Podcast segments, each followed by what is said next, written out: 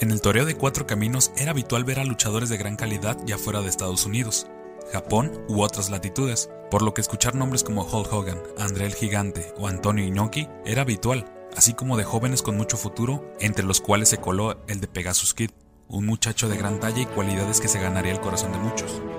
Detrás de la máscara se encontraba el canadiense Chris Benoit, quien tuvo que recorrer el mundo para hacerse de un sitio entre los estelares.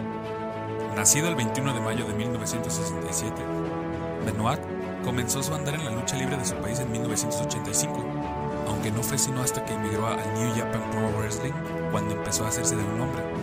Sumado a su fuerza, asumió el estilo nipón, lo cual le valió para llamar la atención en otros países y lo traería a un país del que nunca más se desligaría. El villano Quinto realizó una gira por Japón a mediados de 1990 y ahí observó la capacidad del canadiense, quien era ya uno de los más queridos por el público.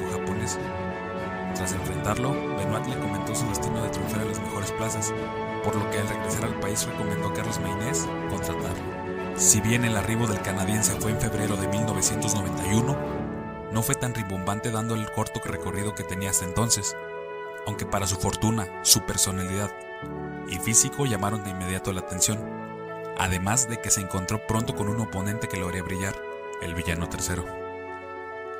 Ambos empezaron a gestar una rivalidad apenas se vieron, hasta llevarla a una lucha por el campeonato mundial de la WWF semicompleto.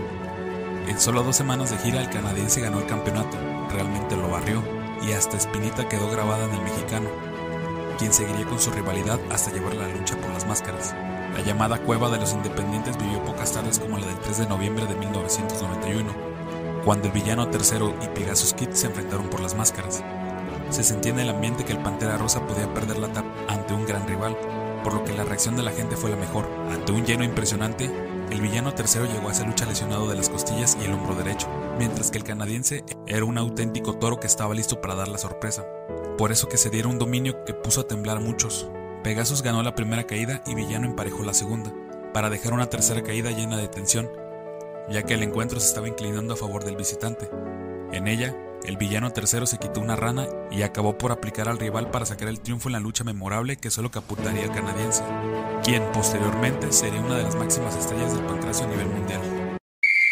La pasión, la práctica y el análisis de las disciplinas deportivas están en alto rendimiento y ahora los deportes. Alto rendimiento y ahora los deportes. Radio y plataformas digitales en colaboración para informar y ampliar el diálogo con todas las audiencias. Porque el deporte no tiene edad y todas, las generaciones, amamos el deporte. Sintonízanos los jueves en punto de las 19 horas En el 107.9 de FM, Radio Universidad de Guadalajara, en Ocotlán. Espero que este video haya sido de tu agrado.